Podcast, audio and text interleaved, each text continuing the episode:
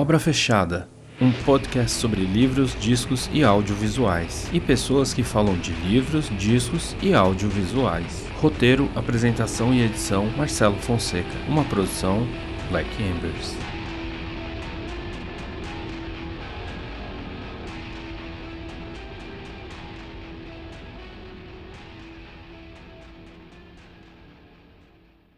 Olá, rede mundial de computadores, usuários de redes sociais, ouvintes, amigos ou você que chegou agora. No canteiro virtual do Obra Fechada, eu, Marcelo Fonseca, encontrei uma maneira de falar de obras da literatura, cinema, música, com outros amigos que se interessam por esses temas. Talvez você não concorde com o que seja dito aqui, mas de alguma maneira as criações que falamos no programa se relacionam com o mundo quando elas foram criadas, com os seus criadores e conosco as pessoas que as admiram. No programa de hoje falaremos de uma das mais importantes obras literárias do século XX e da escrita latino-americana. Um livro pequeno no tamanho, mas enorme na sua extensão imaginativa, que abriga em seus 17 contos os mais variados limites do fantástico. No programa de hoje falaremos de O Aleph, de Jorge Luiz Borges, publicado em 1949. E para falar desse livro tão cheio de significados e erudição, eu trouxe o meu amigo e mestre em relações internacionais, Tiago Zatti. E aí, Tiagão, como é que você tá, mano?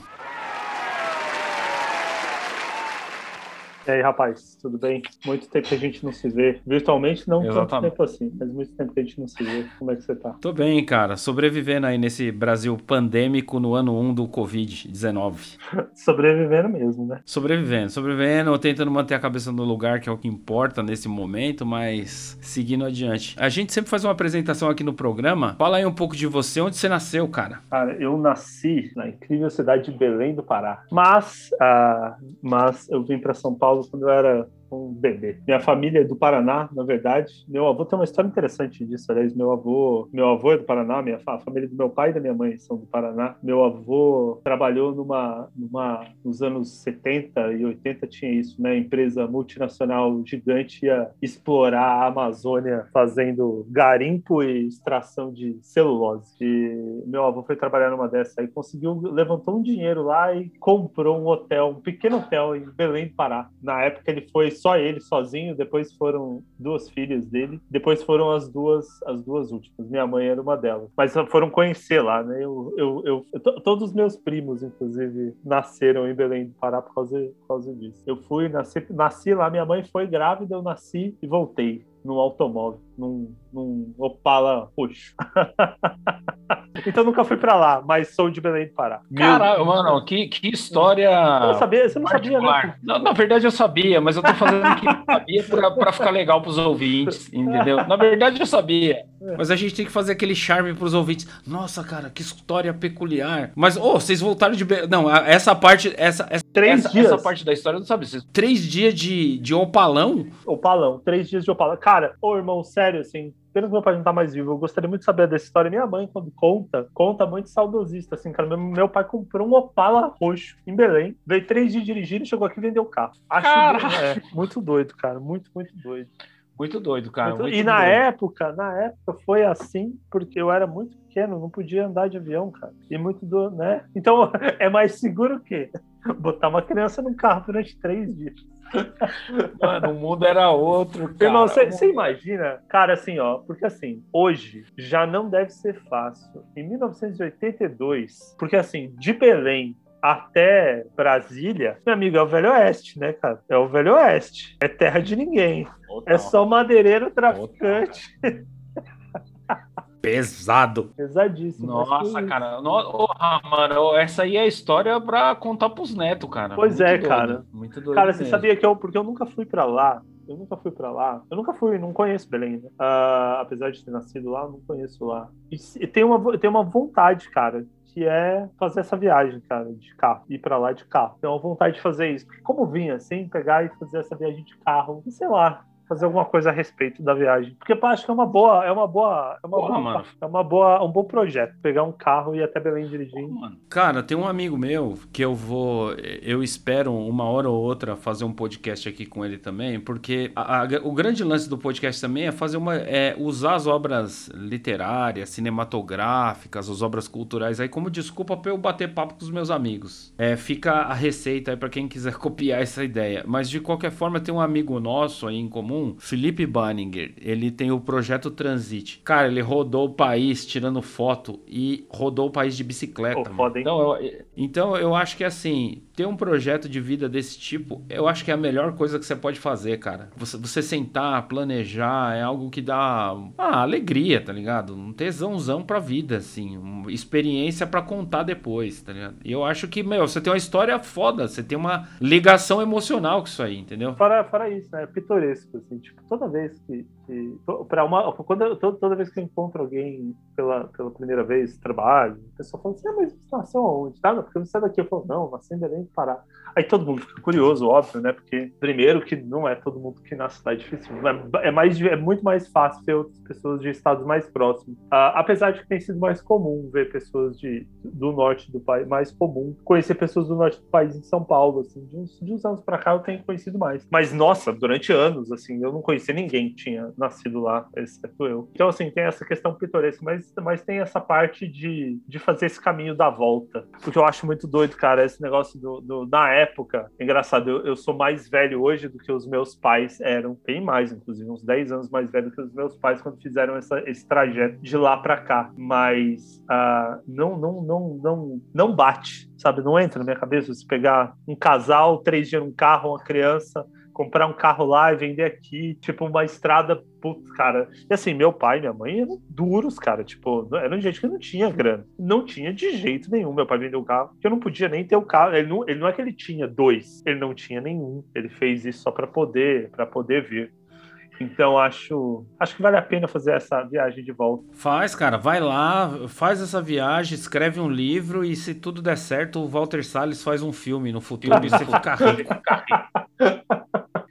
Oi, e daí tal, beleza. Você nasceu em Belém do Pará, seu pai voltou pra cá, te trouxe no opalão roxo, vendeu o carro quando chegou aqui. E você cresceu aonde, cara? Cara, eu cresci na zona, zona norte, Pirituba, a vida inteira passei lá. Zona Oeste, né? Piricite, cara. Piricite, Paris. Piri... Paris. Mas desde. Mas eu morei lá a vida inteira. Zona Oeste, Zona Norte. Na verdade, bem na divisa, né? Ah, bem na divisa entre a Zona Oeste e a Zona Norte. Eu morava bem, bem na divisa entre os bairros da Pirituba e Freguesia do Morei a vida inteira lá, estudei escola pública lá, com 20, 18, 19 anos, assim como Acho que, a, como, como a gente já falou, a gente teve uma brilhante ideia de querer estudar. Na época que a gente foi estudar, a gente não tinha nem como, não tinha nem não tinha condição nenhuma. Hoje tem universidade mais em conta, né? Hoje também, na época começou a ter, mas a gente teve a brilhante ideia de estudar e tinha um lugar aí que chamava Pontifícia Universidade Católica de São Paulo que falavam a bolsa. A gente foi tentar, né? Eu entrei lá primeiro como entrei como aluno da Universidade de, da para fazer para cursar economia, acabei indo fazer relações internacionais, me formei em relações internacionais, depois fui fazer mestrado na área de relações internacionais também, fiz um mestrado pela Unicamp. Uh, minha ideia sempre foi dar aula, cheguei a dar aulas, mas, cara, fui trabalhar com uma coisa que não tem nada a ver, né? Fui trabalhar com comunicação e gestão de informação, gestão de conteúdo. Trabalhei, trabalhei em vários lugares já, mas uh, uh, hoje trabalho com com programação e criação de conteúdo para chatbot e programação de e programação de, de conteúdo web. O que é uma coisa muito doida, né? A gente a vida é real um negócio maluco, né? A gente se prepara para uma coisa, pensa numa coisa e tinha tinha tem um, uma, uma, uma, trajetória clara na vida no momento muito doido ainda, no momento mais mais mais maluco da minha vida que foi ter ido estudar estudar numa universidade paga com uma mão na frente e outra atrás. Literalmente eu paguei só uma mensalidade da PUC, mas consegui me formar. Literalmente foi uma mensalidade só que eu paguei. Consegui ter uma bolsa lá e tal. É, tinha bolsa ainda porque era bom aluno, vê se pode. Quem diria, é, quem né? diria, quem diria. Quem diria. E, mas, mas acabei tendo uma vida profissional mega, mega distante daquilo, cara. A vida é muito doida, né? A gente faz. Os boletos, os boletos manda, né? A gente planeja, mas quem manda mesmo é boleto. Os boletos comandam. Exatamente, cara o, os boletos guiam a vida. Sei lá, eu falo um pouco disso também, cara, porque, bom, a gente se conheceu na mesma universidade também, a gente estudou junto em cursos diferentes. Cara, eu achava que eu ia dar aula de história durante anos na vida. Certeza. Me formei em história lá. E, putz, eu acho que eu devo ter passado dois anos da minha vida dando aulas de história ou menos. Isso se eu juntar todos os períodos que eu estive dentro de uma sala de aula, assim. E a minha vida profissional deu uma guinada gigante. Eu trabalhei com editora, trabalhei em arquivo público, trabalhei com memória e oralidade, trabalhei com instituto, trabalhei até que eu bate de frente nesse rolê da educação à distância, que é o que paga minhas contas hoje. Não renego, acho legal, curto. Eu acho que tem uma, tem uma é, guardadas as devidas proporções, tem uma parcela ali que me satisfaz até filosoficamente, porque democratiza o ensino, favorece uma galera estudar que talvez não tivesse condições por causa da universidade ser longe ou não ter a grana. E lógico, continuo fazendo minhas críticas e resmungando muito todos os dias, mas obviamente não me arrependo não, cara, tá, tá valendo, entendeu? Tipo, eu acho que a vida é um grande fluxo, assim, né? A, a, é, tem aquela metáfora do rio, né? Ah, porque o rio nunca é o mesmo, o rio que você olha, né? Porque ele tá sempre se transformando. É batido, mas no final das contas a vida é meio isso mesmo, cara, tá ligado? Tipo, se você não se adapta, já era. Ser atropelado pelas rodas pesadas e esmagadoras da história, tá ligado? Então a gente tem que se virar mesmo. Cara, viver é um absurdo, né, cara? Gente. Aí que tá. É, é, pode, pode, pode parecer um chavão, mas é, como você mesmo falou dessa questão do, do ditado do, do Rio. Mas é verdade que é um absurdo, em especial para quem é desprovido de bens e recursos materiais. Cada dia é um dia, cada dia é uma batalha. Às vezes a gente ganha, às vezes a gente perde. Minha formação, eu sou muito grato a ela. Visão de mundo é foda, né? Não se compra. Apesar de todo mundo pode pagar a universidade, mas visão de mundo não se compra. E é, é e, e sempre faz bem, sempre faz bem. Por isso é sempre bom estudar. A gente ainda já mantém, mantenho também, assim como, como você falou, também continuo aí sempre tentando sempre estudar, continuar estudando. É, cara, fundamental. Você para para pensar assim, é, é, você, a gente tem origens sociais similares. A gente vem de, uma, de famílias de classe trabalhadora, entendeu? Tanto você na zona norte como eu na zona sul, a gente advém de famílias pós-rio, tá ligado? Porque essa, porque a São Paulo do outro lado da ponte não era para pessoas como nós, né? Então, tipo, e o estudo foi o que proporcionou isso acontecer. Né? Cara, eu sempre, sempre falo que a verdadeira revolução social que aconteceu nesse país, cara, aconteceu no começo dos anos 2000 com o pobre indo para a universidade. Nada tira isso da realidade do país. Pode ter a, a transformação desse país só deu aí quando gente que nem eu e você para a universidade e aí que tá, e foi para a universidade, a gente ainda deu sorte. Foi uma puta universidade de ponto. Tanto eu como você fomos ainda conseguimos dar um passinho além. Vamos fazer, tiramos o título aí que quase ninguém nesse país tem. Então, é, a, a, gente pode não estar. Tá, aí que tá, a gente pode não estar tá exercendo exatamente a profissão que foi treinado para exercer, mas a, nunca é demais, né?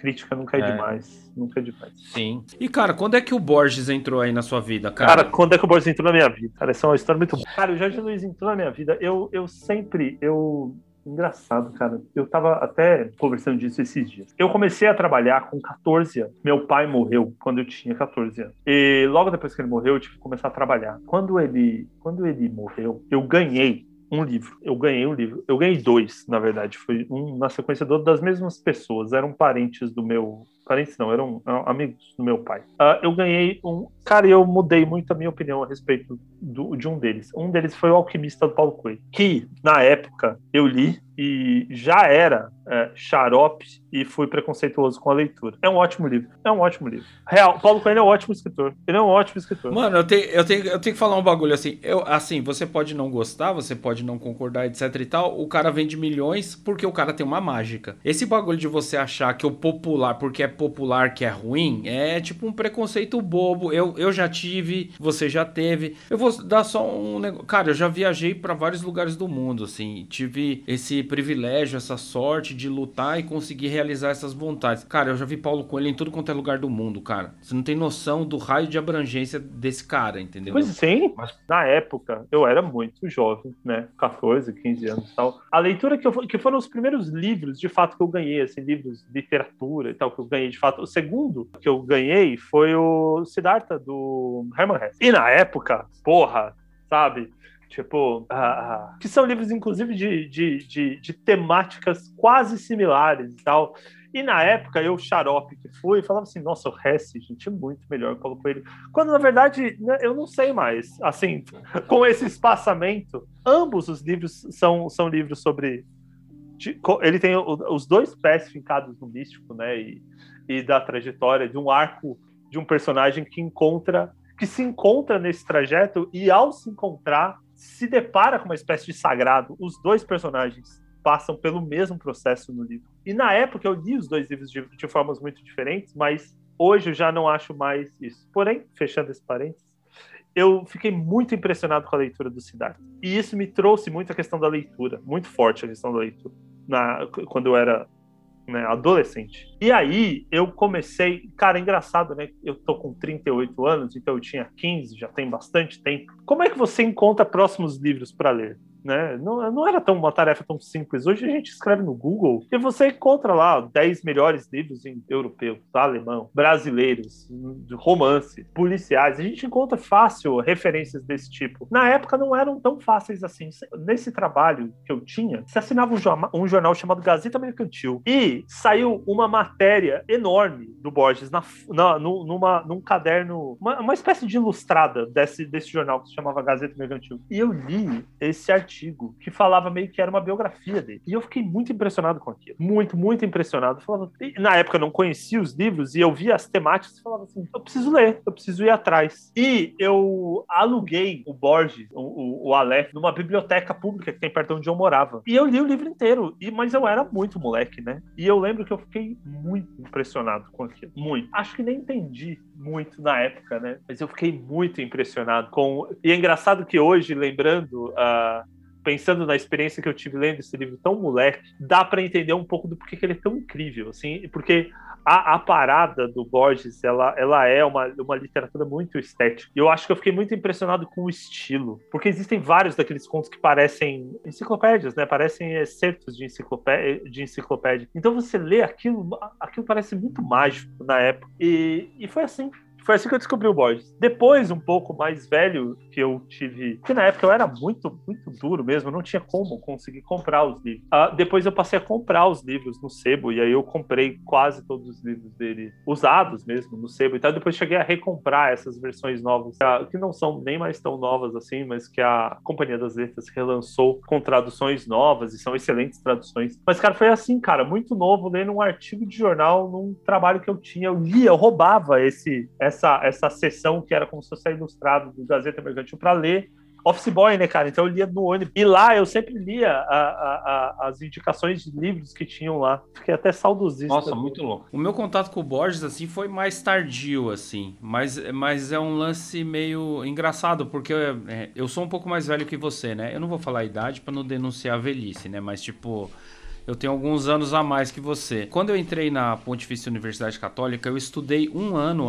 um ano anterior a, ter a passar no vestibular e entrar, etc. Eu estudei no cursinho do CRUSP, cara, que era um cursinho organizado, gerido e ministrado pelos próprios alunos, que é uma, é uma puta atitude legal, assim, né? Eu fiz cursinho da Poli, que é mais ou menos a mesma coisa, mas dos alunos da Poli, da USP também. Eu, cara, eu era tão fodido de grana que assim, a minha mãe me dava a grana da condução pra eu ir. E às vezes não tinha grana da volta. Aí eu ficava meio com os brothers assim, ô, oh, me empresta 50 centavos, não sei o que e tal, pra inteirar o busão e voltar. A experiência do cursinho é muito louca, né? Porque você encontra é, pessoas diferentes e tal, né? Você sai um pouco daquele seu nicho. E tinha o sebo do CRUSP.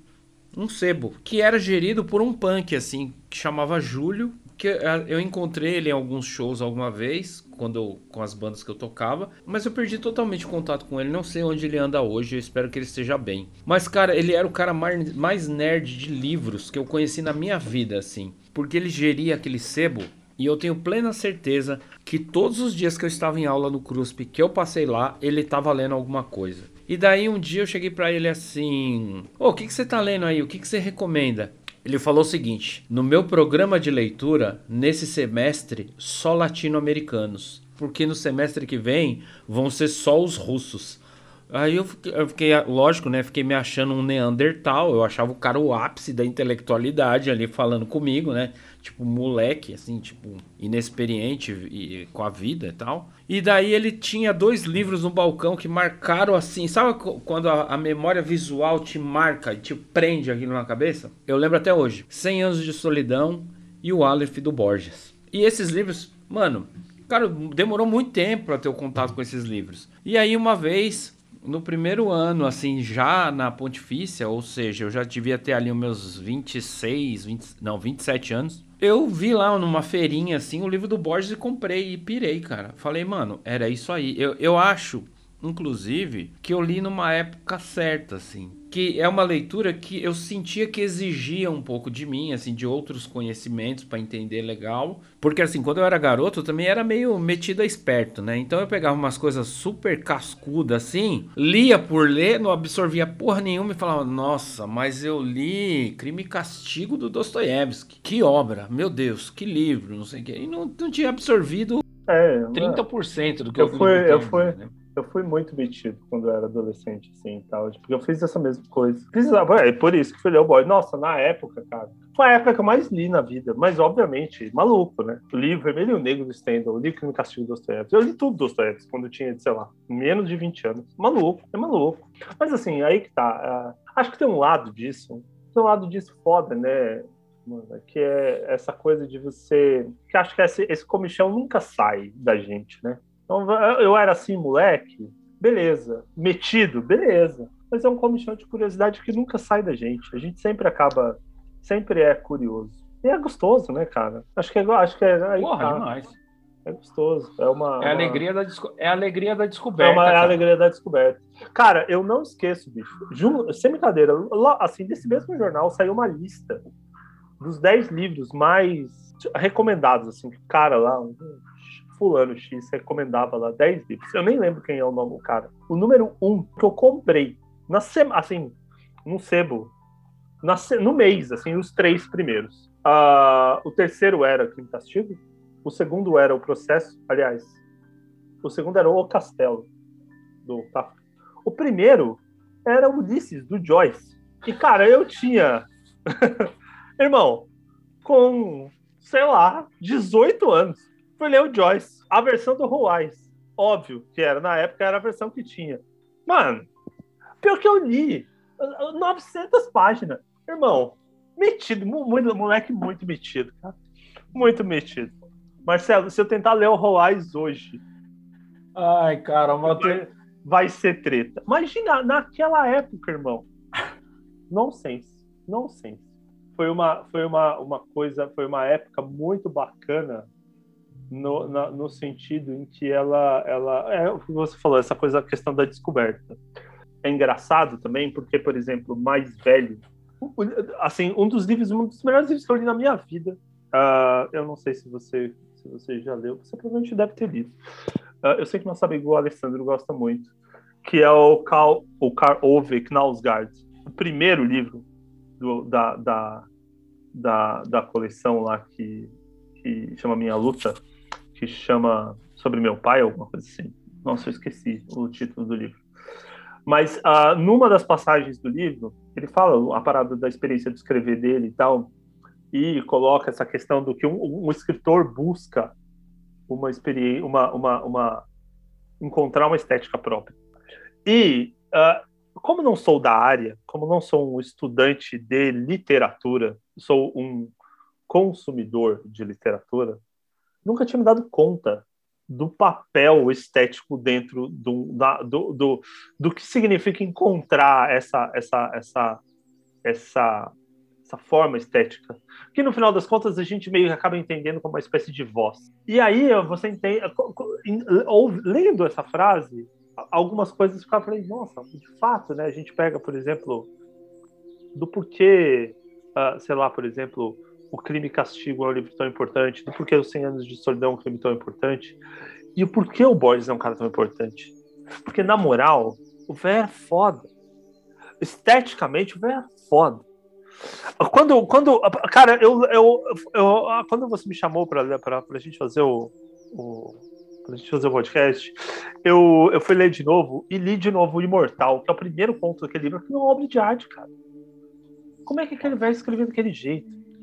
Encontrar, e assim, e, e, e, e, aí um pouco isso, assim, você falou assim, e aí acho que é um pouco da, dessa coisa que a gente conversou sobre, sobre essa coisa da magia da descoberta, que é, o Vé era tão culto, o Vé era tão culto, e tão metido a besta também, que botava aquela caralhada de referência naquele livro lá, e você, leitor, que se vire. O cara transita lá do bagulho, lá da, da, da, da do cara fala do lugar X da, da Grécia e do cara que era o espartano, romano e tal.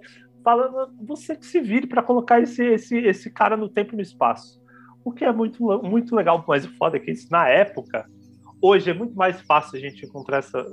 Quando o cara vai falar de Esmirna, o que é Esmirna? Onde fica essa porra? É, mas hoje é muito mais fácil a gente encontrar onde é esses lugares. Mas na época que eu li a primeira vez, eu achei muito mágico. Mas a, a, a magia era aí, e, e eu e você falou, e a gente pode falar disso também, sobre a questão dos outros escritores latino-americanos. Quando a gente pega, por exemplo, lá os 100 anos de solidão, eu até fui ver, porque os 100 anos de solidão é de, quer ver? Uh, 1967. O Aleph é de 49. Então, quando a gente pensa no. no fala assim, ah, é, tempo, né?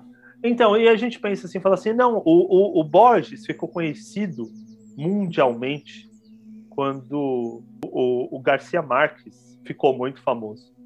Mas ele já tinha escrito aquele livro, esse, esse livro, 20 anos antes. E o, o Bioy Casale já tinha escrito A Invenção de Muriel em 1940. E aí você fala assim, caramba, cara, é, é, é realmente o que aconteceu ali na Argentina naquele período, essa questão do, do, do desse do, do daquele da, desse núcleo surrealista e mágico de escritores que surgiu ali nos anos entre os anos 40 e os anos 60 é realmente uma coisa muito muito muito doida. O jogo da amarelinha é de 63 do do Cortázar.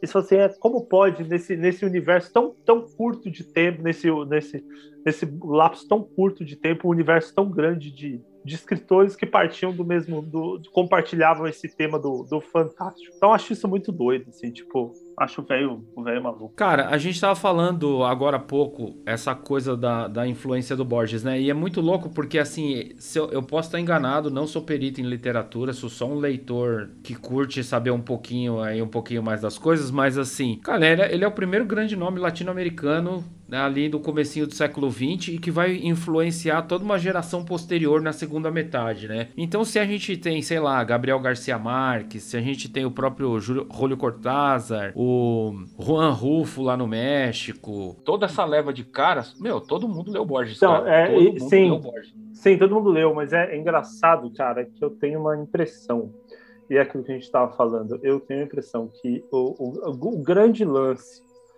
do boom da literatura latino-americana e, inclusive, é conhecido mesmo como o boom da literatura latino-americana, vai ter a ver com o Neruda e vai ter a ver com o Garcia Marques. Mas tanto Neruda quanto o Garcia Marques uh, são, são tardios, né? O, o, o Confesso que Vivia é de 74, 74. E o Garcia Marques, O Senhor da Solidão, é de 67, então é um pouquinho antes. Uh, mas, quando esses caras ganham projeção, existe um olhar um pouco para trás, porque o Borges já era.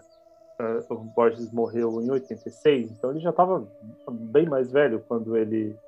Quando ele. Uh, quando esse, esse boom latino-americano aconteceu, né? e aí você tem um contexto bacana lá, que é ele era muito próximo do Bioy que o Bioy é um pouco. E assim, eles até chegaram a escrever juntos. E o Bioy é um cara também que fazia um pouco essa, essa linha. E eu acho, inclusive, pelo que eu conheço um pouco, influenciou muito o Borges sobre essa questão do. do, do, do, do da, uh, do fantástico, né? Da literatura fantástica.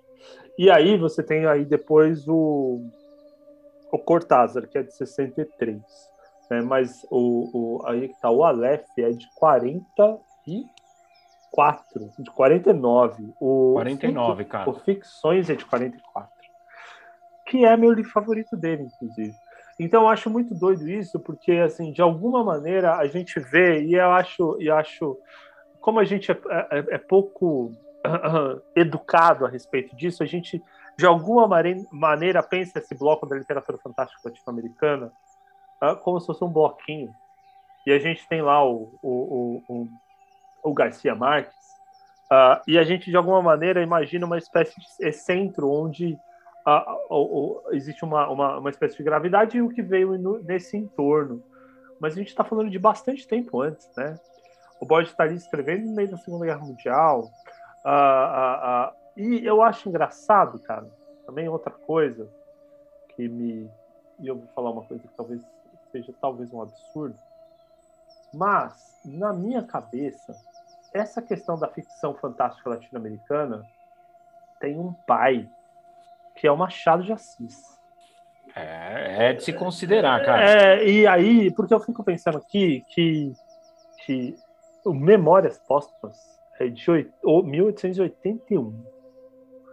E, uh, querendo ou não, uh, e o Machado, felizmente, tem, tem sido lido agora. Inclusive, não sei se você sabe, o ano passado saiu uma versão nova do, do Memórias Póstumas nos Estados Unidos. Vendeu em um dia, parece, uma semana, pela Penguin. Foi uma tradução nova pro inglês. Mano, o Woody Allen ficou pirado no bagulho. Pô, agora toda entrevista para brasileiro, os caras falam, pô, e o que, que você acha do Machado de Assis? Ele, ah, muito foda. O bruxo do Cosme Velho, papapá, papapá. Eu, eu acompanho um canal de literatura de um cara, eu esqueci o nome do cara, mas o canal dele chama Better Than Food, tipo, melhor do que comida. É um cara todo hipster, assim, descoladão. É um cara, ele é meio afetadinho, mas as resenhas dele são legais, assim. Ele tem resenhado muita coisa brasileira, assim, recentemente. Então ele resenhou Clarice Lispector. E o episódio dele sobre o Memórias Póstumas é memorável, cara. Eu recomendo qualquer pessoa ver. Bota lá a legendinha é, instantânea do, do YouTube, para quem tem um inglês precário que nem eu. E manda ver, é muito bom. Mas enfim, segue aí o seu raciocínio.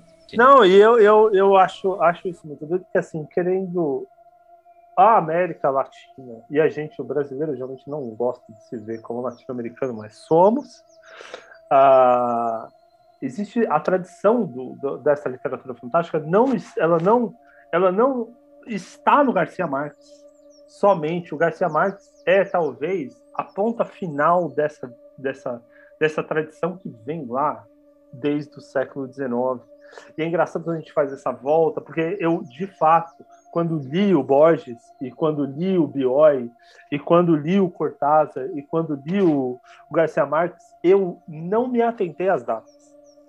E quando a gente vê que a diferença entre o, Garcia Marques e o Borges está tipo, na, na casa dos 30 anos, assim, caramba, né? O cara realmente uh, foi pai e mãe da, da, dessa galera e eu nada me tira da cabeça que não sei se deu, tá? Não, não, não sei se deu, mas que essa questão da, da, da literatura fantástica latino-americana tem um pezinho no começo lá com Memórias Póstumas de Brás Cruz e com Machado de Assis.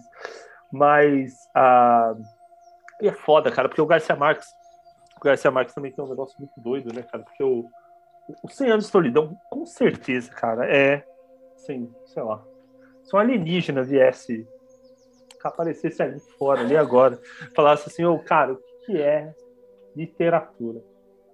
Acho que a gente tem que dar três livros para ele, cara. Tem que dar a Bíblia, tem que dar o, o Crime e Castigo, Dostoiévski, e tem que dar o Senhor da Solidão.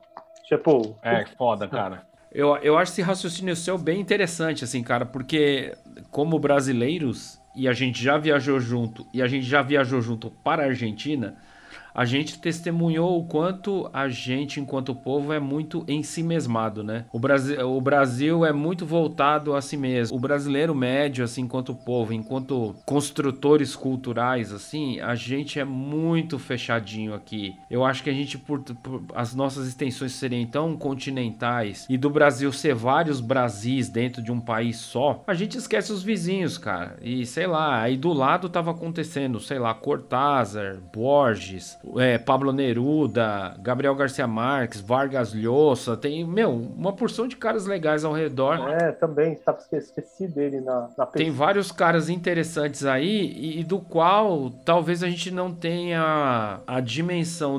É, tipo assim, você lembra quando a gente viajou, nosso choque de ver quantidade de livraria na cidade, tá ligado? Tipo, Sim. então tem, tem essa coisa paradoxal do Brasil. A Ateneu é ponto turístico lá, né? A Ateneu Sim. ainda é ponto turístico lá. É, é um fato. É um fato. E, e, é legal pensar tudo isso né, nesse prisma de, beleza, o Harold Bloom foi lá e colocou o Machado de Assis, falou bem do, do Machado de Assis, falou bem do Borges também, mas é pela primeira vez parece que em um determinado recorte da história história, a literatura feita no hemisfério sul do planeta começa a ser realmente ser valorizada, reconhecida, assim, reconhecida esteticamente, reconhecida no, do ponto de vista da qualidade literária daquela, daquela produção. Se isso tudo aconteceu, o, o pontapé tem, um, tem uma grande chance de ter iniciado ali com o Borges ali em Buenos Aires, 1949, com esse livro, assim. Talvez um pouco antes, não nego. Mas tem um grande peso. É, a gente divide o programa ele em alguns blocos, né? E o nosso. Isso, isso foi a nossa parte de apresentação. No bloco seguinte, a gente vai tratar do autor e o contexto da obra. Tá bom. Beleza? Então, vamos lá.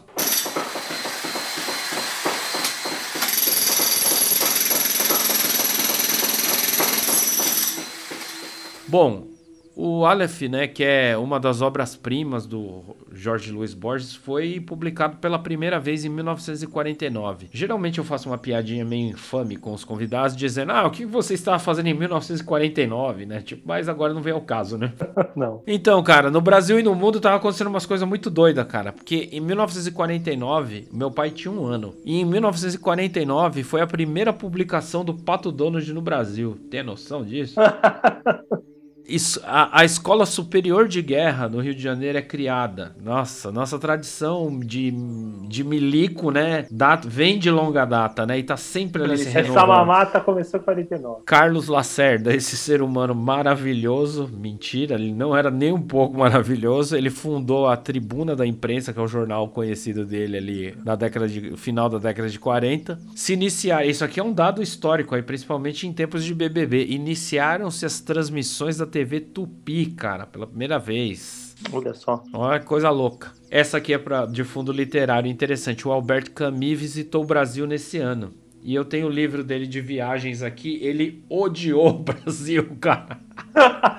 mano, ele fala mal pra caralho. Assim, ele falou, mano, o povo me enchia muito saco, não conseguia fazer nada. Toda hora tinha que ir pra casa de alguém. O cara muito enjoado falou, mano, eu não sei o que acontece no Rio de Janeiro. Esse lugar é muito quente. O argelino falando isso aí. Tá? O, cara, o cara nasceu no norte da África, falou que o Rio de Janeiro é muito quente. Cara, mas, mas o Rio de Janeiro é muito quente mesmo, né, cara? Rio de Janeiro, África, tamo aí, cara. É só quem é da geografia aí lembra da Pangeia, sabe que tá Tava coladinho ali, ó, tá ligado? É, o bagulho é quente. Era vizinho. Era vizinho. Exatamente, mas eu recomendo esse livro aí de, de recordações de viagem do Albert Camus aí, e principalmente a parte do Brasil é sensacional, cara, é muito bom. Cara, o Albert Camus, o A Peste foi um livro também que me chamou muito. Cara, é engraçado, eu, eu vejo, eu vejo assim, eu, eu, eu jovem, eu pirava. Foi o que eu mais li. Foi fantástico, foi literatura fantástica. Foi o que eu mais li. eu adorava o Camus também. Adorei o Camus a primeira vez que eu... Nossa, cara, a primeira a, edição que eu tenho, que eu li do A Peste, cara, é uma edição velhíssima, bicho. Num português esquisito até. Nossa, cara, se pegar. Sabe, português esquisito, português meio estranho. Li espirrando, sabe? Nossa, já passei por isso, cara. Eu tenho uns desses aqui ainda. Ó, só concluindo aí essa rodada de contexto do mundo quando o Aleph foi lançado, Mao Tse Tung se, tornou, se consolidou líder durante a Revolução Chinesa, cara. A Revolução Chinesa se consolida em 1949. Enquanto isso, William Faulkner ganhava o Nobel de Literatura. Foi a criação da República Democrática Alemã né? A gente não pode esquecer que está num contexto de pós-guerra imediato, né? Tinha acabado há cinco anos, quase, quase cinco anos, né? E foi o ano que o Aleph foi lançado. Como a gente comentou aí agora há pouco, Jorge Luiz Borges ele nasce em 1899. Ele foi poeta, escritor, crítico literário e, como a gente já falou aqui algumas vezes, ele é considerado uma das maiores expressões da literatura argentina, né? O nome dele completo é Jorge Francisco Isidoro Luiz Borges por influência. É, esse ó, já começa com as curiosidades, né? Pela influência da avó materna dele, que era inglesa, eu acho, ou de origem inglesa. Ele aprendeu o inglês antes do espanhol. Doido isso, né, cara? Com sete anos de idade, ele mostrava que queria ser escritor. Com nove, ele escreveu o seu primeiro conto, La Viscera Fatal, inspirado num episódio do Don Quixote. Aí começa uma parada que eu acho muito louca, cara. Porque, obviamente, a gente começa a deduzir que a família dele também não era uma família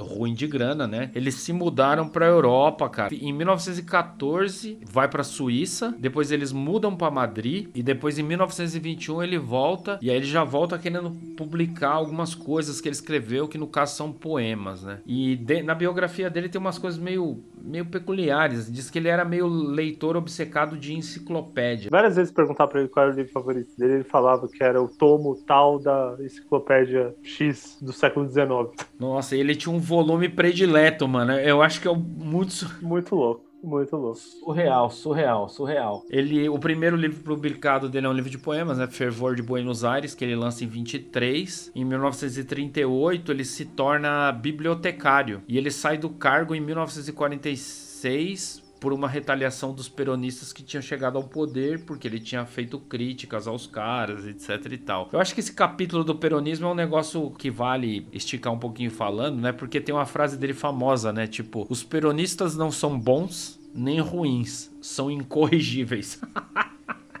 Cara, eu acho genial essa frase. Porque é muito. Você percebe que é meio. Tem entre meio das palavras, é ter sido muito um rancor, assim, ó. Ali, tipo, fudido, assim. E o peronismo também é um fenômeno político que, que não tem precedentes aqui na América do Sul, né, cara? É um bagulho muito argentino, muito próprio. E o contexto argentino ali naquela época era foda. Eu li o Borges, mas não. Mas, uh, de alguma maneira, uh, ele sempre foi meu autor favorito, né? Sempre ficou comigo virou meio que uma espécie de MMDC da minha, do, do que eu lia, sabe? Eu falava assim, porra, legal, mas aquele, aquele me pegou mais, sabe? Assim, tipo, uh, meio que é uma espécie... É legal, mas o Borges é melhor, é, né? É, é legal, mas... Não, é lógico que são coisas incomparáveis, tem coisas que são incomparáveis, mas, mas aquela sensação, a sensação de ler o Borges, acho que a única coisa que, que, que, se aproximou foi quando eu li O Senhor da Solidão e depois quando li os Dostoiévski. Talvez tenham sido os momentos em que eu, eu fui mais, assim, brutalmente impactado por, por um escritor. Mas a questão do Borges tem uma, uma questão muito peculiar, que é o formato do conto, né? Então, aquele negócio que você pega, senta, lê, e aquilo é um universo em si mesmo curto, você lê numa sentada só e você sai para que caralho, mano, o homem era bom mesmo. então, é, assim, o, o sempre foi, sempre foi um cara que eu tive muito comigo, assim, e eu sempre achava, achava elegante, sabe, assim, pensava assim, pensava, se fosse escritor, você escrever como, sabe, eu acho elegante você ser capaz de, de ser sucinto e criar uma unidade de, de, de, de, de histórias que não tem nada, que não conversam entre si, mas que ainda formam uma temática específica, que formam um livro.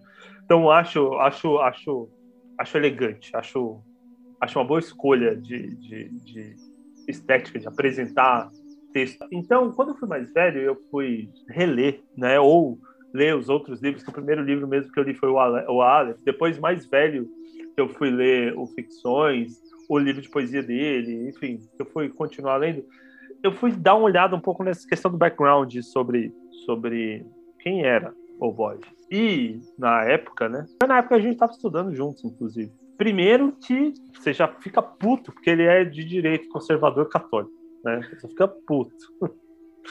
Você fica puto. Mas, cara, juro pra você, eu juro pra você, quando tava pesquisando, e teve uma época, na PUC mesmo, que eu fui atrás de pesquisar isso, eu fui pesquisar isso, rogando para que ele não tivesse sido nazi, sabia? É bem foda, né, cara? Porque a gente se apega ao filho da puta, né, cara? A gente se apega, a gente se apega, a gente se apega, daí você fala assim, mano, você não pode ser nazi, cara. Você não pode ter, você não pode ter apoiado esses filha da puta da ditadura, por favor, não, né? Você fica. Não, que eu li, apareceu que ele era conservador, católico. Eu falei, mano, esse filho da puta foi nazi. Eu falei, esse filho da puta foi nazi. Mas não foi. ainda bem, né? Ainda bem. A gente amadurece. A gente, é, ainda bem que ele teve bom senso e a gente amadurece que nem todo conservador é necessariamente nada. Não, e aí, é, exato. Não, exato. E assim, vamos combinar que, que a Argentina pós-40, pós-Segunda Guerra Mundial, foi um lugar complicado. Porque, sei lá, primeiro, tinha um monte de nazi Trilha lá. dos ratos. Né? É. Trilha dos ratos, né, irmão? primeiro, tinha um monte de nazi lá.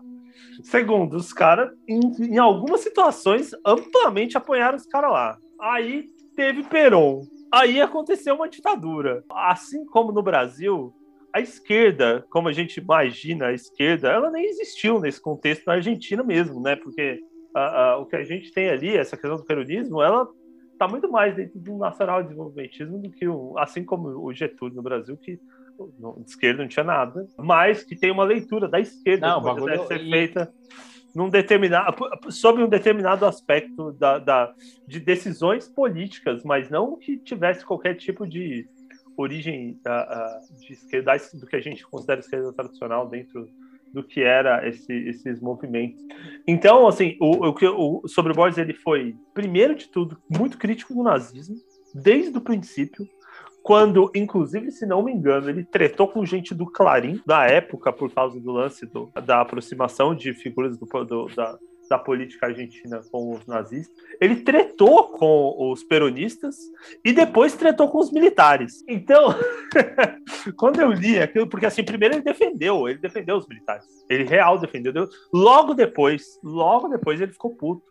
Logo, acho que foi, inclusive, eu acho que foi aí que ele foi mandado embora do Clarim. Não foi antes, foi logo foi durante a ditadura militar. Porque ele meteu o pau nos militares, a gente. Então, uh, de alguma maneira, eu tive um, quase um alívio quase tive um certo alívio. Porque eu admirava o cara, tipo, pelo menos assim, pô, era conservador católico. Era conservador católico. Ele sempre foi muito anticomunista e tal também e tal. Porque era rico, né? E todo rico é um miserável. É, né? basicamente, né, então, Tipo, você já viu comunista rico? É, pode então... até ter, pode até ter, né? Eles existem, mas eu nunca vi, tá ligado? Mas é, é isso. Então ele era muito anticomunista e eu acho que ele era muito, acho assim, a tendência é que o anticomunismo tem muito a ver com o lance da origem dele, conservador católico, mas intelectualmente ele sempre foi um cara muito independente. Uh, então, isso de alguma maneira me dá um certo alívio. Total. Cara, e, e, é legal você colocar esses pontos, porque quando Peron chega ao poder, e ele é um militar também, a gente não pode esquecer desse detalhe, o peronismo ele é muito amparado numa coisa meio, meio nacional desenvolvimentista, tem uma coisa trabalhista também, tem uma coisa muito meio Vargas assim. E isso aí começa a trazer ali para Buenos Aires o que a nossa elite paulista chamaria de populacho, a raia miúda da sociedade. Agora você imagina a cabeça do cara que morou na Suíça, viveu na, em Madrid, o cara ali em não sei quantos idiomas, o cara tem uma puta biblioteca em casa, tem um nível cultural exorbitante. Se eu não me engano, o próprio Bjork Casares também não pegou bem com o peronismo. Assim, ele falou, mano, o que, que esse populacho aí tá reivindicando lugares que não são deles, entendeu? Que é mais ou menos esse movimento aí que a gente vê da, dessa negrada chegar à universidade pegar e começar a frequentar aeroporto, que a gente viu recente. Eu acho que esse estranhamento das pessoas, que foi o primeiro desgaste dessa elite intelectual argentina daquele momento. E aí o peronismo cai de cabeça, né? Porque cai de pau em cima dos caras, porque assim, ele era bibliotecário, tinha um cargo ali, vamos dizer assim, legal ali, uma fonte de renda e tal. Os caras moveram ele para ser tipo um inspetor de caça de coelho, assim, tipo inspetor de aves, assim, tipo rebaixar o cara para um cargo merda, assim, de pura retaliação, porque ele tinha escrito algumas coisas contra o regime, contra Peron, essas coisas, e os caras não deixam passar batido, né? Política não é bolinho. Os caras acham que política é. É, os caras acham que política é, é feed de Facebook, mano. Pô, política real é outro esquema, bicho. Dá tiro, né? Tem tiro. Eu, o que eu consigo ver, uh, sem ser um grande estudioso da biografia de Borges, mas interessado que sou e que fui, é que assim, a biografia do Borges mostra o, o quanto somos parecidos e como somos, somos diferentes do, dos argentinos. Em que sentido somos parecidos? Ah, no, da elite, a elite brasileira, como ela é parecida e como ela é diferente da, da elite da Argentina. Como somos parecidos? Toda vez que a elite argentina e a elite brasileira vê o pobre assumindo um lugar que ela considera que não é legítimo, ela corta.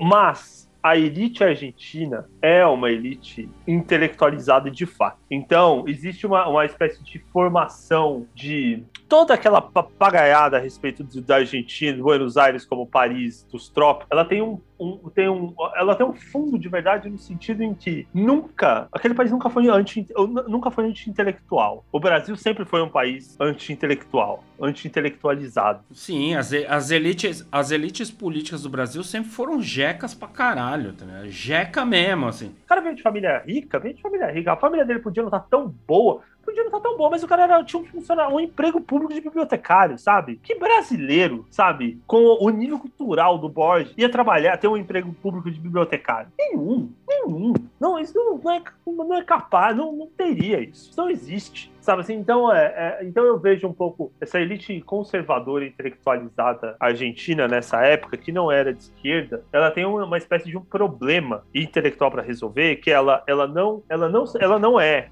Ela não é de esquerda, porque ela é anticomunista, né? Então, existe toda a questão do, do que aconteceu do, na Segunda Guerra Mundial uh, e do pré-Segunda Guerra Mundial a respeito da Revolução Russa, que é uma coisa recente. A gente esquece que os caras lá tinham botado a família lá do, do, do, do, do Kizar lá no, no, no, poste, lá na, no Na muro. vala, meu irmão. Mandaram pra vala mesmo. Fazia o quê? 25, 30 anos. Então o negócio era recente. E uh, o que aconteceu uh, com a, o avanço soviético na Europa era uma coisa, do ponto de vista do europeu rico aqui, do europeu, do, do, do, do latino europeizado daqui, que era uma coisa meio assustadora. O que esses caras vão fazer? Vão jogar os intelectuais tudo na vala também? Vai, vai, vai vai transformar tudo em Moscou. Então, assim, acho que existe. O contexto hoje é muito. O, o, a, o distanciamento histórico faz a gente esquecer que o calor daquele momento é. O, o, medo do comunismo era uma coisa real entre as elites. Ao mesmo tempo, era fácil ser seduzido pelo, pelo nazismo. Foi, durante os anos 30 e 40. Depois, também era fácil ser seduzido pelo nazismo, como ah, foi um mal entendido, não foi bem aí, como muitos argentinos fizeram, como, como muitos conservadores argentinos fizeram. E depois, era muito fácil ser seduzido pelo canto do cisne do, do, do, do regime militar argentino. Então, assim, estar de alguma maneira nesse contexto, onde sistematicamente, uh, de alguma maneira, o cara conseguiu enquadrar o conservadorismo dele com uma espécie de crítica a respeito dentro desse contexto do país dele, sendo antagônico a todos os regimes que apareceram nos anos 40, nos anos 70, acho interessante. Acho, acho, e acho até quase intelectualmente louvável. Não deve ter sido fácil. O cara deve ter feito muita inimizade. Imagina a operação mental que o cara faz, entendeu? Tipo, quando a gente fala conservador, assim, a gente tá falando de um cara que ele enxerga o mundo com estruturas muito sólidas. Então, aí tipo, assim, tá é também, né, Marcelo? A gente hoje. É a família. Essa coisa do o bolsonarismo destruiu até a capacidade do brasileiro saber o que é um conservador. A gente tá falando de um conservador do começo do século XX, cara. A gente tá falando de um cara que ele acredita na solidez das estruturas e de que essas estruturas têm que ser sagradas e imutáveis, elas não devem mudar de forma alguma. No máximo reformado. Exatamente. Então daí é tipo assim, é a família. A família é papai, é mamãe e são filhinhos. É a escola, é o exército, é a igreja. Isso tá, forja a visão de mundo do cara, entendeu? O Borges, se eu não ler do engano meu aqui, o cara não frequentou escola, ele foi educado por tutores particulares, entendeu? O cara mal fa... o cara foi aprender espanhol depois. Ele era um bichinho meio fora do, do zoológico social ali de Buenos Aires, entendeu? E aí, avançando um pouco na biografia dele, tem umas coisas interessantes. Ele perdeu o cargo em 46. Só que em 38, no mesmo ano que ele se tornou bibliotecário, ele sofreu um, um acidente, bateu alguma coisa na cabeça dele. Ele ficou adoentado, mano, ele quase morreu, assim, porque ele ficou doente meses. E nesse período ele começou a ter, tipo, umas alucinações. Isso eu acho que é um bagulho que bate muito com a obra dele. No livro do Julian Patrick, lá, aquele 501 Grandes Autores, ele fala que ele ficou com medo não só de morrer, mas de perder a capacidade de escrever. Ironicamente, esse ferimento é o que dispara o processo da cegueira dele. E daí é a primeira vez que ele fala assim: então vou parar de fazer poesia, esses artigos que eu tô fazendo, eu vou fazer contos, vou mudar o rumo. Por quê? Porque se ficasse ruim demais, ele podia chegar e falar, ah, mas eu nunca tinha feito. E se alguém falar, ah, mas ficou uma bosta, aí ele vai falar, ah, eu tava doente, tá ligado? Então ele tinha duas desculpas muito boas na mão. E cara, é foda, porque daí ele escreve Pierre Menard, autor de Don Quixote, que é um bagulho surreal. É um cara que se propõe a reescrever o Don Quixote palavra por palavra. Aí dá pra você pensar que é um plágio, é uma loucura, mas não, cara cara. É, é tipo um personagem fictício, assim. É, é, o que é mais bizarro é que a primeira vez que eu vi falar desse conto foi num, seria, num, num desenho animado, no seriado da Liga da Justiça Sem Limites, cara. Sem limite. É o mais bizarro é que nesse episódio, eles estavam lá combatendo um vilão que chamava Félix Fausto, que era tipo um mago, um místico. Que olha que coisa doida. Ele levava eles pra uma outra dimensão, era uns era, ele tinha uma puta biblioteca, era tipo uma, sei lá, um negócio muito doido, assim, de tipo, de que a realidade não funcionava do jeito normal. E ele lá, ele guardava umas obras incríveis da humanidade, né? Então, e ele fala que assim, eu tenho aqui o Don Quixote original, o Don Quixote de Pierre Menard. Aí eu falei, mas que porra é essa? Daí eu fui ver e descobri que era o conto do Borges, eu li e pirei mais ainda, né? Porque é o fantástico levado à enésima potência, né? Do tipo assim, ele pega uma coisa que existe de verdade, cria um personagem fictício que está reescrevendo uma coisa de verdade e que não vai existir nunca na nossa realidade. Cara, é muito, você fala, mano, e da onde o, o cara tinha que caralho o, de ideia o, o cara O momento, não, eu acho, não é, eu acho que não é, o momento Marcelo, o momento em que eu tive uma catarse lendo o Borges é um conto que ele fala de um cara que se propõe a desenhar mapas. Você já leu isso? Eu esqueci o nome desse conto, cara. O cara se propõe a desenhar mapas. Cara, é, é familiar. Né? É, e aí, o que acontece? O cara, eu não reli esse conto tem pouco tempo, então, da minha memória, tá?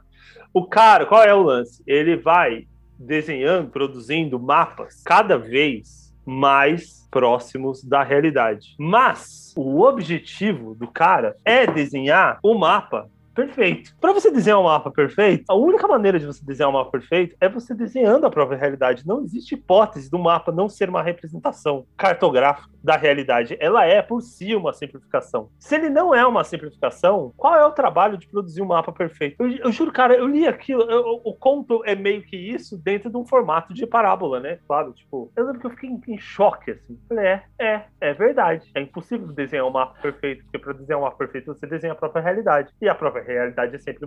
Você vai falar assim, esse cara é maluco mesmo, né? E aí tá, e eu, eu acho muito maluco disso. E aí você falando um pouco da, da cegueira, e muito sobre como o, o cara começa a escrever, e, e, e, assim, e sobre, sobre o papel, da, por exemplo, das, da enciclopédia na, no mindset do cara, essa coisa de da, do absurdo da gente querer organizar todo o conhecimento do mundo, que inclusive é a, a, a, proposta do Google. É uma pena que o cara não tenha, não tenha visto o Google existindo, porque de fato várias vezes na obra do cara a proposta é essa, como é que se dá o conhecimento, como ele acontece. E no primeiro conto, inclusive, do, do, do, do Aleph, ele conta lá a história onde ele encontra um cara que ele, o, o personagem do livro, uh, o personagem do, do conto, ele encontra um, um, personagem que não fala, né? Ele, ele grunhe. Ele tá procurando uma cidade, a cidade dos imortais no, no, conto, e ele faz toda a viagem e esse cara começa a seguir ele, ele começa como romano, o cara ele começa a se afeiçoar a esse cara que tá seguindo ele, mas o cara é um selvagem, então ele tem aquela segunda, fica de segunda em cima com o cara, mas um dia ele resolve tentar se aproximar do cara e ele narra, ele chama o cara por um nome de um, de um personagem da Odisseia, um cachorro, se não me engano, que existe na Odisseia do Homero. E ele por anos é, é. chama o cara personagem da Odisseia, do, chama, chama esse cara com o nome do cachorro da Odisseia do Homero. E um dia, o cachorro, o, o, o selvagem, cara que tinha o nome do cachorro, completa a frase do, ó, do, personagem principal da história. É Argos, porra. Tava ali quebrando a cabeça. É Argos, o nome do cão. E ele completa a frase da Odisseia que o cara tá falando para ele. E o cara é o Homero, que simplesmente perdeu o dom da fala. Aí você fala assim, porra, mano. Homero é imortal, né, cara? Na cabeça desse cara, Homero é imortal. E tão imortal, tão, tão gênio, perdeu a capacidade de falar porque não precisa mais. Assim, gente, era é, de fato, assim, essa... Você falando que ele perde, tava perdendo a visão e essa, esse movimento que existe nos contos dele, que geralmente tem a ver com, com o absurdo e com o infinito, pra caralho. fazem muito sentido, né? No cara que tá perdendo a capacidade de fazer aquilo que ele mais faz na vida, que é ler. E como deve ter sido duro pro cara que, que... Mas é muito doido, né? Porque ao mesmo tempo que o cara ele perde a capacidade de ler, ele aumenta a capacidade que ele tem de imaginar essas coisas e, e de, se, de, de se propor essas situações absurdas e tal. Então, tipo. Essa, essa questão da cegueira dele dele é, é um lance que, assim, eu particularmente, um dos meus maiores horrores é perder a visão, assim.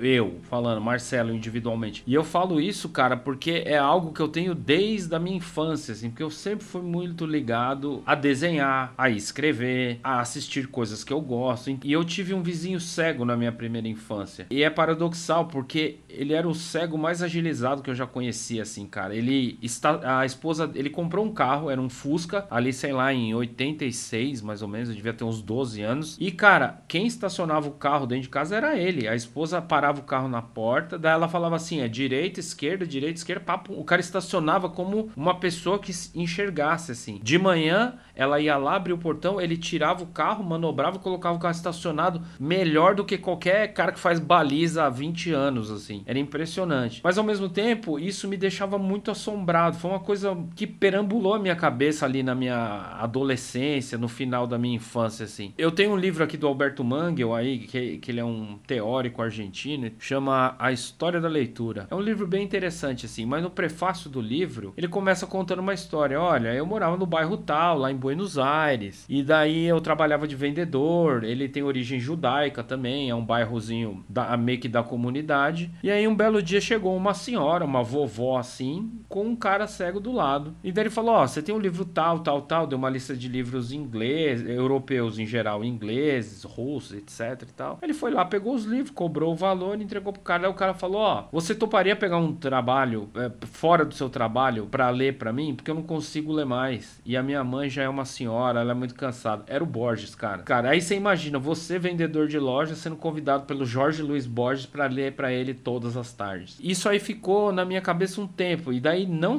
E essa, e essa história é tão foda, tão foda, que não ficou só no prefácio. O próprio Alberto Mangel escreveu um livro que chama Com Borges, que são as memórias dele desse período. Então, cara, eu me pego pensando muito nessa coisa. O que é pro cara que tem essa imaginação tão fértil, assim, tão sabe, a, fora da curva. E de repente você não vê mais. Você que passou a vida em bibliotecas e tal. Você é. Que... E é muito louco você pensar que ele foi bibliotecário. Ele foi bibliotecário, é, era uma exato. pessoa que tinha que organizar o conhecimento. Exato. Ele é um cara que tem uma imaginação muito, muito fértil, claro. Um cara que, claro que tem, é óbvio. Mas o Borges é um daqueles caras que a gente tem na nossa, no, no, no, espécie de imaginário, que é o cara erudito de verdade. Sabe assim, a erudição real, assim, o cara que lembra de datas autores e, e, lugares, tipo do período clássico. Assim, gente que de alguma maneira a, a internet, a internet nos, destreinou para esse, para essa, essa. É um tipo de cara que não existe mais, cara. Que é aquele cara que chega e fala assim: olha,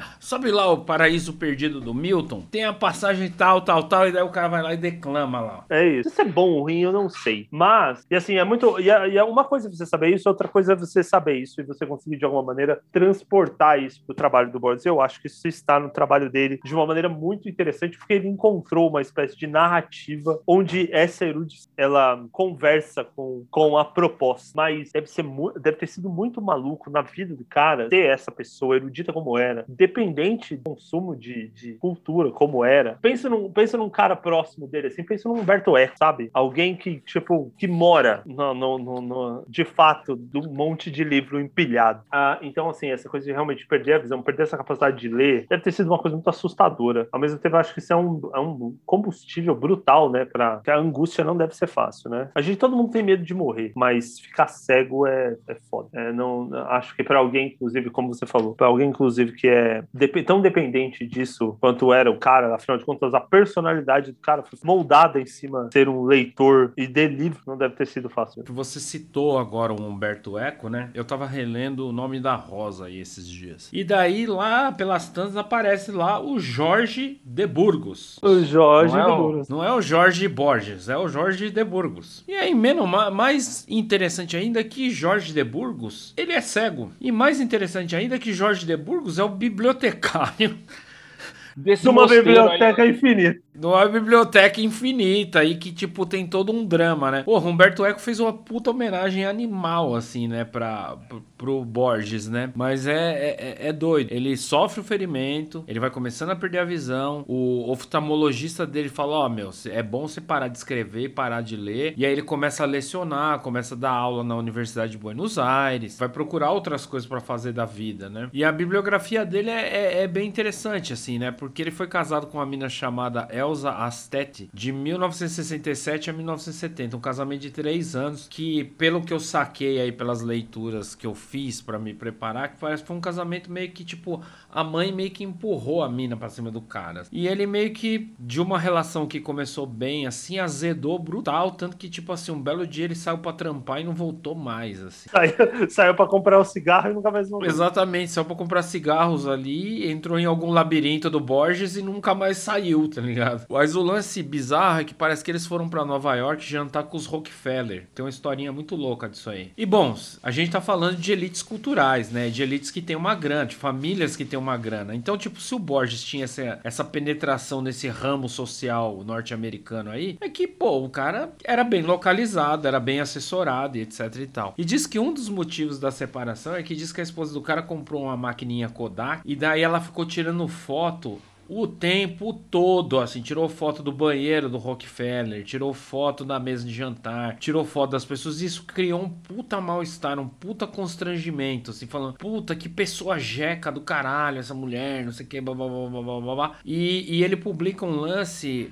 uma, na verdade não é uma publicação, uma carta para um amigo assim, falando, oh, me ajuda aí a mover o processo de divórcio. Ela fica me manipulando, ela quer dar hora para escovar o dente, ela quer, tipo, ela só tá interessada no dinheiro que eu ganho. Assim, eu sei que foi um mal, um que procó, assim, um mal-estar de horrível assim. E ele separou dela e, e, é bizarro porque ela é muito pouco citada nas biografias dele, né? Foi um casal, uma relação curta. Isso chega, a, a gente entra na década de 70, em 76 ele se opôs à ditadura militar, falou publicamente que Ó, oh, vocês estão fazendo bosta, vocês estão fazendo merda, meteu a, a, marreta nos caras. Depois, em 82, ele se opõe também à Guerra das Malvinas, fala que é tipo uma coisa sem sentido, os caras estarem é, quebrando a cabeça. E, porra, né? A gente sabe, né? Morreu uma pá de moleque argentino por nada, né? Aquele pedaço de terra irrelevante, assim. Não, e os caras queriam levantar a bola do governo argentino. Na época foi, de fato, criar uma guerra para criar um clamor nacional ali. Coisa horrorosa, né? Uma coisa horrorosa. Guerra das Malvinas é talvez um dos momentos mais vergonhosos da história do país. Criar uma guerra só para tentar cri criar um clamor, um clamor nacionalista dentro do país é bizarro. E assim, só para dar um, um, meio que um fechamento nesse bloco aí sobre a vida dele mesmo, assim, cara,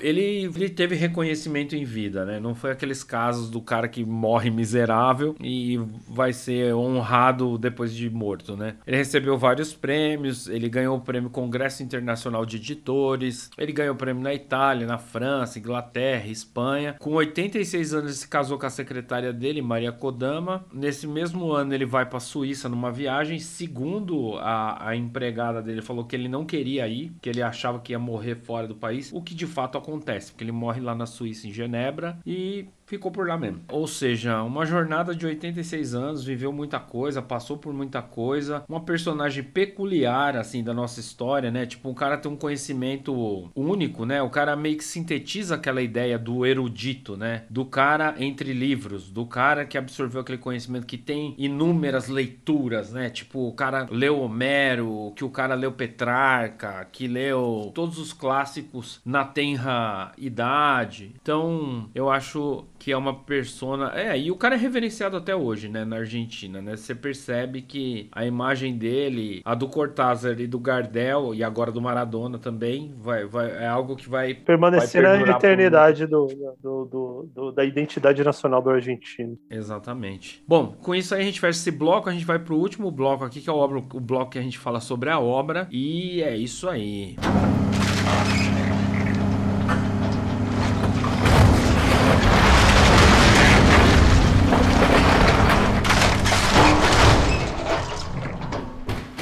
Bom, no bloco aqui 2 sobre a obra, a gente vai falar sobre o livro praticamente, né? O Aleph, na verdade, é uma reunião de 17 contos, né, no qual a gente comentou brevemente aí por uns.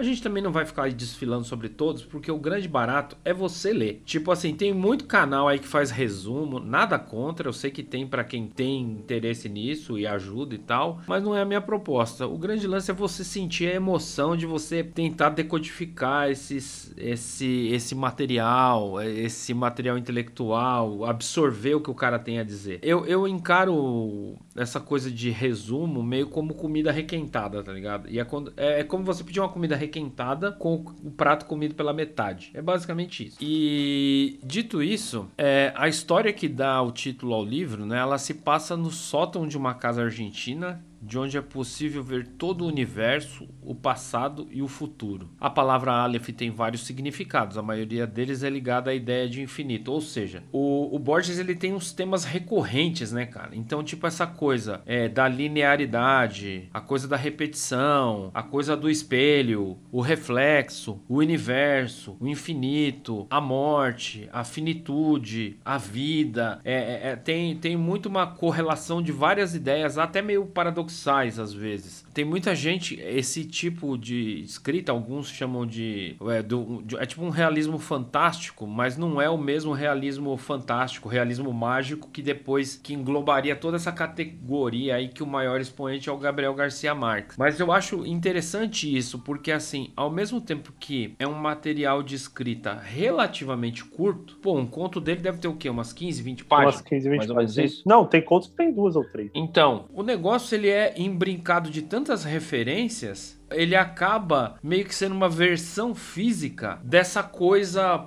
pungente da estética da literatura dele, que é tipo uma coisa que discute coisas profundas de várias referências entrecruzadas de várias coisas, que nem no conto do Imortal, que é um cara romano que encontra um outro cara de um parece ser de uma tribo e não sei o que, e daí ele vai para um outro lugar, sabe? É tipo, é um entroncamento de várias informações. É tipo, é um bom livro pra, pra molecada ler hoje em dia com o Google do lado. É um tipo, bom livro com o Google do lado. Eu acho que é, um, é uma boa pedida. Porque ele cita várias coisas, ele cita termos que dentro de si próprios são conceitos muito fechadinhos. Então eu acho que é, esse é um dos maiores baratos de ler esse livro em especial. Outra coisa muito doida que eu me peguei pensando, na verdade verdade, tem alguns canais de literatura que eu acompanho. E daí uma moça é, que chama Aline Aime, é o canal dela. É um canal legal, assim. Ela faz umas análises dos livros e ela fala um negócio interessante, né? Ela falou, é muito interessante que ele usou o Aleph, que é, sei lá, a primeira letra de um, um alfabeto hebraico, assim. Tipo, é, é o, seria o nosso A, né? No,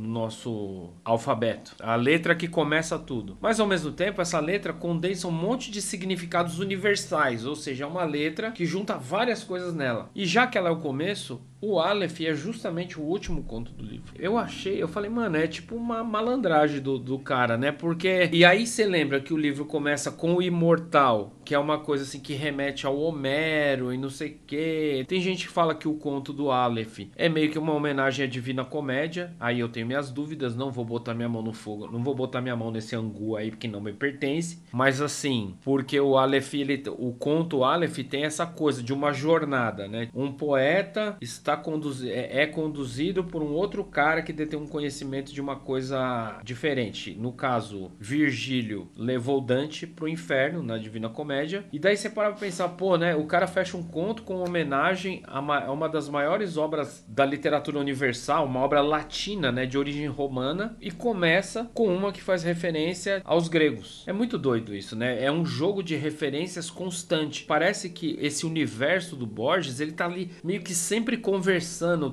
é um monte de tramas se interligando, de, de referências, de conexões. E aí tem essa coisa da, da imagem simbólica também que aparece, né? Essa coisa da imagem simbólica que é tipo, é o tempo, é a eternidade, é a biblioteca, o amor, é o poder, o, o sonho, o espelho, o, a repetição. Voltando àquela, àquela a frase do final, os guards sobre, sobre o escritor e a busca do, do, do, escritor por uma, por uma estética. Eu, eu, eu gosto, eu gosto da, da, da, da, da obra do, do Borges como um todo. Indo de novo para aquela questão do, do conto, eu acho a escolha do conto uh, certa. Ela é um universo em si mesmo, onde eu tenho ali um, um, um começo e um meio, um fim, onde eu consigo fazer uma, uma, uma alegoria ou trazer algum tipo de provocação de uma forma muito muito objetiva e eu consigo fazer o leitor avançar até rápido sobre essas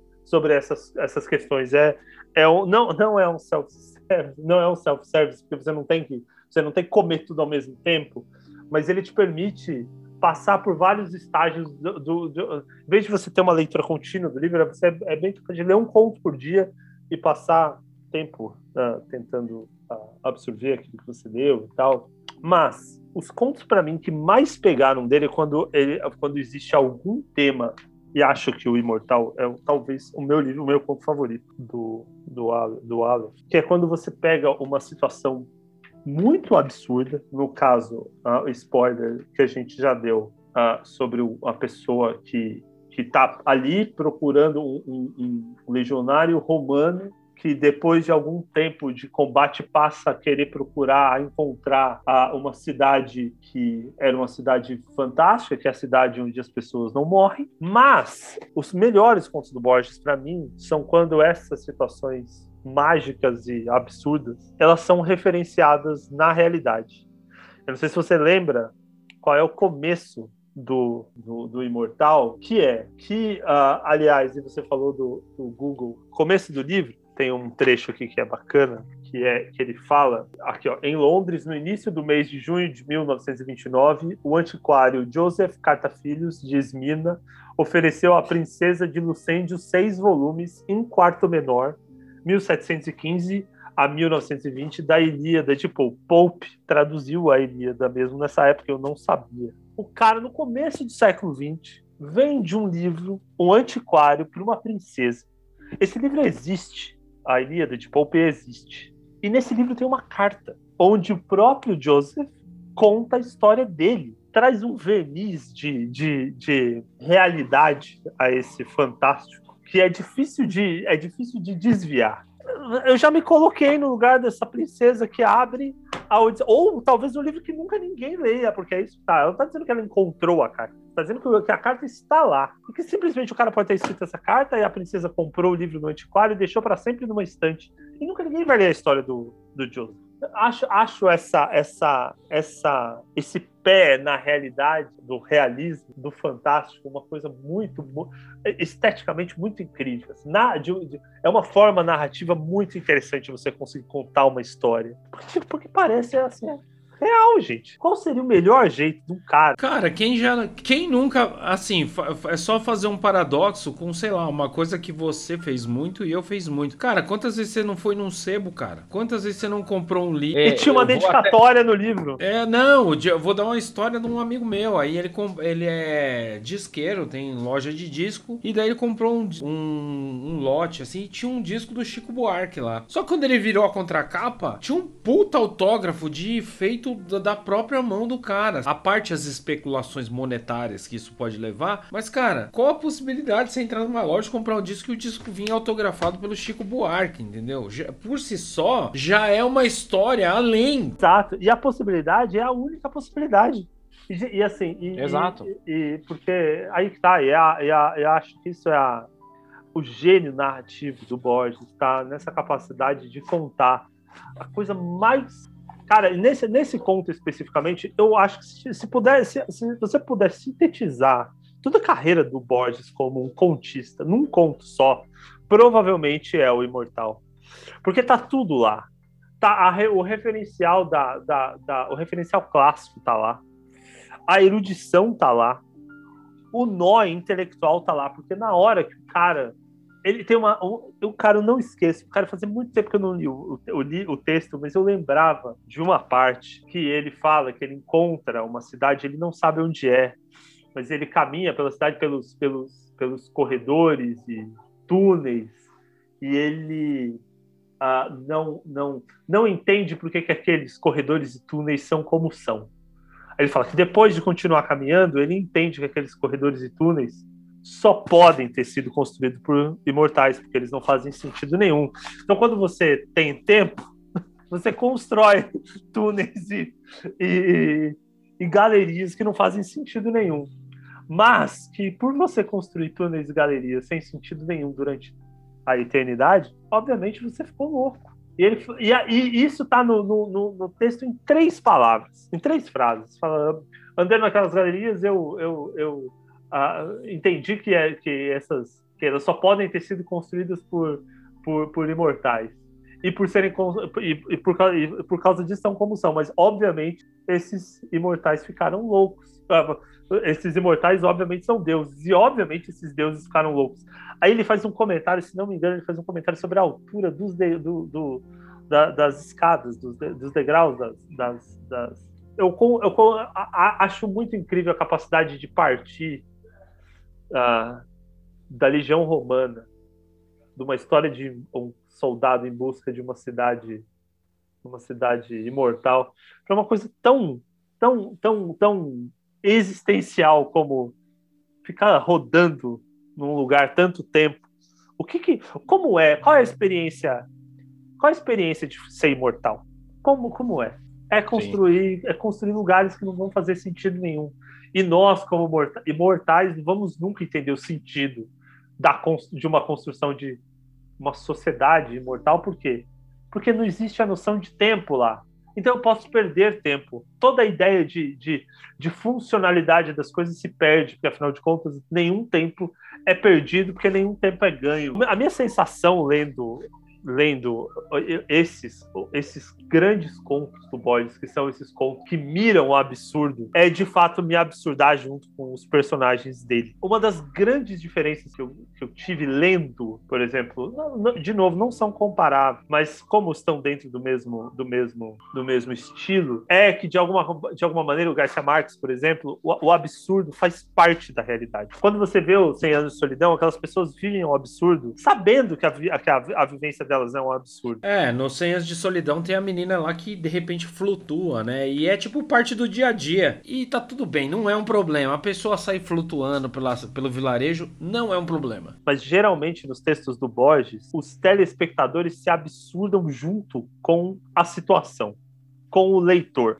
Isso é uma e, e eu acho que esse pé na, na mente do na, como, como observador ele acaba criando uma, uma experiência narrativa muito paradoxal que é de fato você tem uma espécie de, de, de epifania lendo aquilo que de fato é como como seria caminhar numa cidade feita por pessoas imortais. Seria exatamente dessa maneira. Qual, qual seria essa arquitetura? Ela seria uma arquitetura imortal, uma arquitetura que não faz o menor sentido para nós. Então, é, é essa, a, essa capacidade de tornar o que é tão longe, tão real, é, é, acho que foi o meu, foi a, a, que é, acho que é o que mais me pegou, em especial quando era jovem, né? Ler o Borges é, é uma experiência bem, bem incrível por isso. Eu acho bem interessante essa coisa do tempo mesmo. É, ela aparece de diferentes maneiras e aparece ele, ele aparece sendo reinventado, por exemplo, quando ele pega tem uns dois ou três contos aí que são ele pega eventos históricos reais e aí ele meio que reimagina a coisa. Mas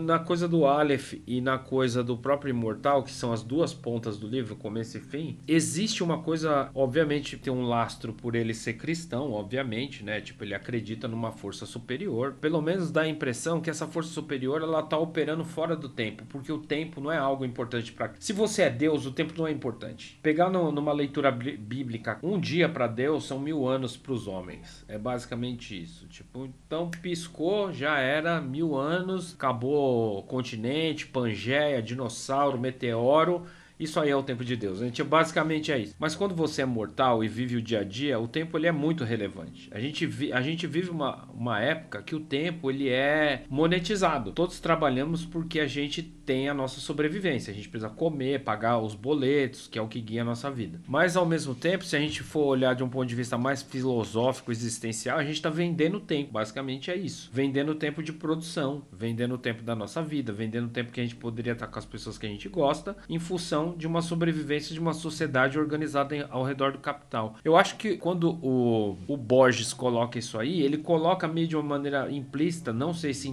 proposital ou não. Eu também, é, porque que assim, a obra dele é genial porque ela leva a gente a reflexões que provavelmente nem ele fez, entendeu? Tipo, ela, ela desperta faíscas de raciocínio que talvez nem tenha sido a proposta original do cara, seja só a gente pirando porque ela é aberta num grau que permite essa reflexão, entendeu? O, eh, voltando lá, a simbologia do próprio Aleph, né?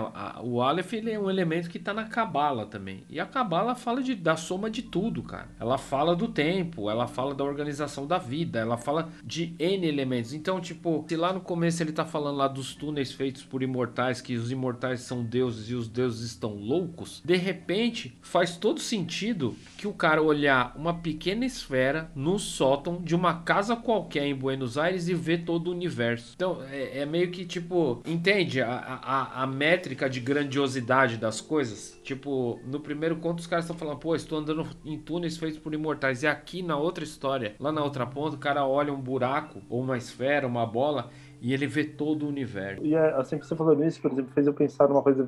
Ah, existe uma coisa mística nessa questão do Borges, e a palavra místico, ela é muito batida, em especial hoje, porque ela está muito próxima do, do vendilhão, né, do, dos personagens da vida aí, do cara que vem de leitura de tarô, ou mesmo de um, de um enganador de uma igreja XPTO aí, ou de uma seita XPTO. Mas a origem da questão do místico, ela tá mesmo aí dentro da filosofia árabe e também dentro da, da, da, da perspectiva judaica, da própria ideia de Cabala, e a ideia, do, a, a, inclusive a ideia do misticismo, como temos hoje na sociedade contemporânea, a origem dela está lá no, nos árabes. E eu imagino que essa leitura do Borges a respeito do que é o místico, que não é esse místico New Age, é o místico lá do século XIV, XV, árabe, judeu, etc. E tal, ele traz uma leitura sobre o que é essa questão do sagrado interessante. Porque no final das contas é isso, é,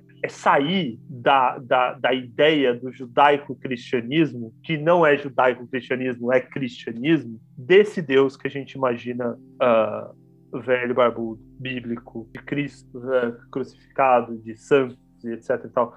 Quando, na verdade, o cara católico vai lá na, na, na, na no texto bíblico mesmo, tal, para entender o que, que é esse sagrado mesmo, e vem com uma perspectiva muito diferente do que é a, a, a, o que normalmente se, se, se, se espera do que é o sagrado vindo de um cristão. Porque todas essas discussões, no final das contas, elas são discussões sobre o sagrado e sobre o eterno.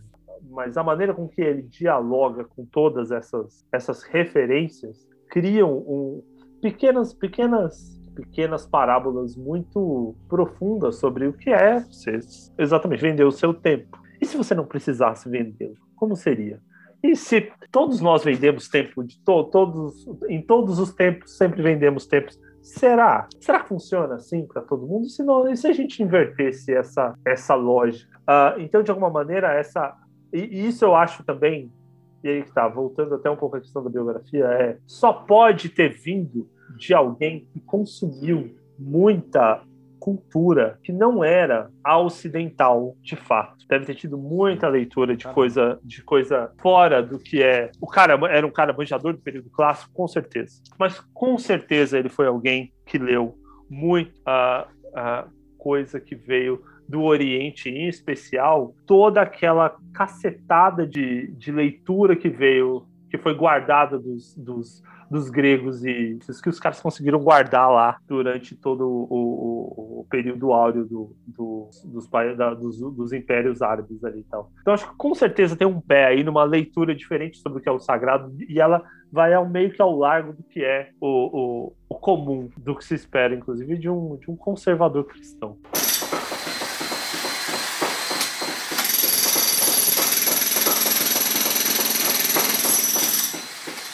Bom, eu acho que a gente cobriu bem aí esse lance para falar um pouco do livro, falar um pouco da vida do autor, assim, a gente, a gente já tá meio caminhando pro fechamento, assim. Cara, eu acho que a principal coisa, da maneira como o Borges ele passa por si, uma série de símbolos, de figuras de linguagem, figuras visuais, a construção dessas imagens que reflete também a construção do próprio contar a história, ele leva a gente muito a refletir sobre várias coisas, entendeu? É, e são reflexões reflexões até até não, são reflexões muito profundas sobre a vida, sobre o que nos rodeia, sobre o absurdo da própria vida, sobre o absurdo de que no final das contas algumas coisas elas podem estar revestidas de uma organização como uma biblioteca que tem uma ficha catalográfica, que tem uma ordem alfabética, mas no final tudo isso é rodeado por um caos iminente, assim, se é caos é incontrolável, né? Sendo dessa maneira, a literatura do Borges ele é meio que uma porta para a eternidade mesmo, entendeu? Para discutir essas coisas tão grandiosas, tão enormes. E é mais impressionante que assim, ele nunca escreveu um romance, o que ele escreveu foram só contos e poemas, ou seja, é um cara que ele traz esse paradoxo justamente na própria produção artística dele, porque ao mesmo tempo que ele traz coisas tão densas, profundas, ele tá usando o mínimo de páginas possível. Então, eu acho demais assim. E aí eu vou fazer uma última perguntinha, uma última perguntinha pro Thiago. Por que ler Borges, mano? Poucas vezes na história da literatura alguém escreveu tanto com tão pouco. Vale a pena. Cara, sem palavras, Thiagão. Muito obrigado. Cara, foi legal, obrigado. né, bicho? Foi legal falar com você. Cara, vamos falar mais de novo, cara. Vamos, vamos continuar trocando ideia. Sim, sim. Foi sim, bem legal, gostei sim, muito. Bom, Tiagão, muito obrigado por ter participado, cara, você ter, ter topado esse bate-papo. A gente é amigo há anos e, e, o importante da amizade é isso que a gente vai manter no mesmo da distância. A distância não diminui as amizades reais. Eu acho que é, é, é fundamental a gente continuar lendo obras assim como Borges e como tantos outros autores da literatura universal para refletir, tentar entender a nossa, a nossa realidade. Porque se o Borges ele fala tanto do fantástico assim, do, do que parece impossível, se a gente abre a nossa janela e olha para fora, a gente vê que a, nossa realidade ela não é tão normal assim. A gente tá muito, principalmente no dado momento, a gente tá muito cercado do absurdo e do irreal, do que se a gente, talvez se a gente contasse para uma pessoa que viveu 20 anos atrás como a gente tá se portando socialmente hoje, talvez ela ia achar um absurdo. Então, talvez quando a gente lê autores como Borges dessa maneira, talvez seja uma porta para a gente buscar um um pouquinho de sanidade aonde falta sanidade. Então, Tiagão, muito obrigado. Espero que a gente se fale outras vezes e a gente arme outras. É tá nóis. Beijo para você, cara. Obrigado.